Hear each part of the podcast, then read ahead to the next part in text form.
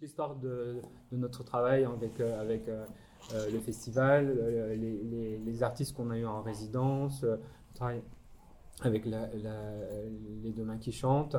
En fait, on a, on a été très loin dans, ce, dans cette réflexion de la place du tout petit, de, euh, de la place du parent, etc. Mais on n'a pas réussi à, mm. reconnecter les deux, de, faire converger cette réflexion sur l'aménagement par rapport à cette dimension euh, euh, sociale de nos de, pratique espaces de nature.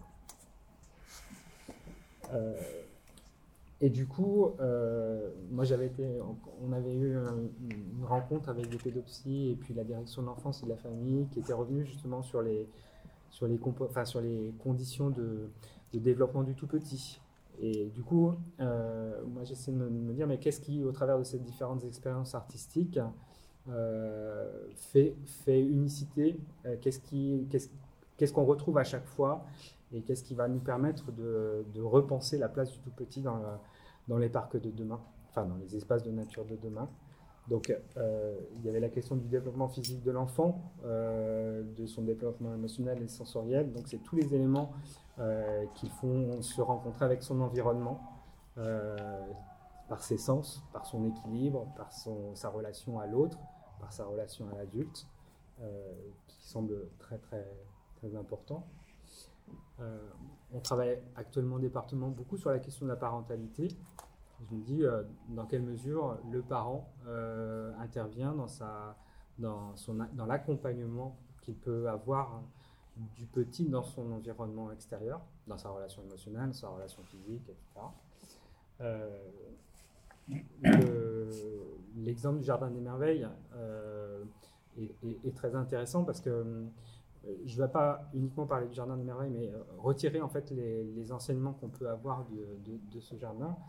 Euh, pour moi, on a permis à Vincent Vergogne de, créer un jardin pour les tout petits, mais avant tout, pour moi, c'est un jardin pour les adultes. Et, c'est parce qu'il faut d'abord réinterroger la, perception que l'adulte a de, son environnement et de sa relation à l'enfant. Euh, parce que l'enfant peut s'approprier des espaces comme, le tien, mais c'est vrai que euh, l'adulte accompagnant euh, est, primordial dans cette, réappropriation du lieu. Une précaution à avoir, et on en a un petit peu entendu parler ce matin, c'est le rapport à l'hygiène.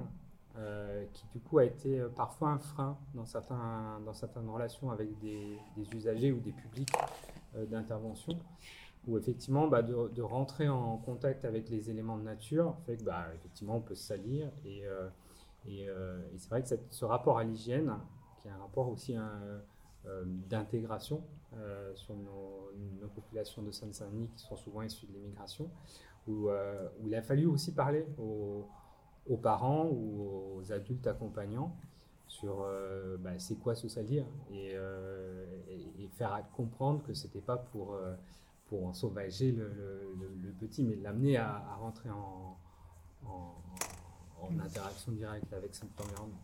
Et puis il y avait également sur ces populations de Seine-Saint-Denis qui sont aussi parfois déconnectées du territoire puisqu'elles y sont arrivées assez, assez récemment, c'est tout le bagage euh, socioculturel qu'ils peuvent aussi avoir, eux, euh, en, arrivant, en arrivant dans ces, dans ces territoires contraints.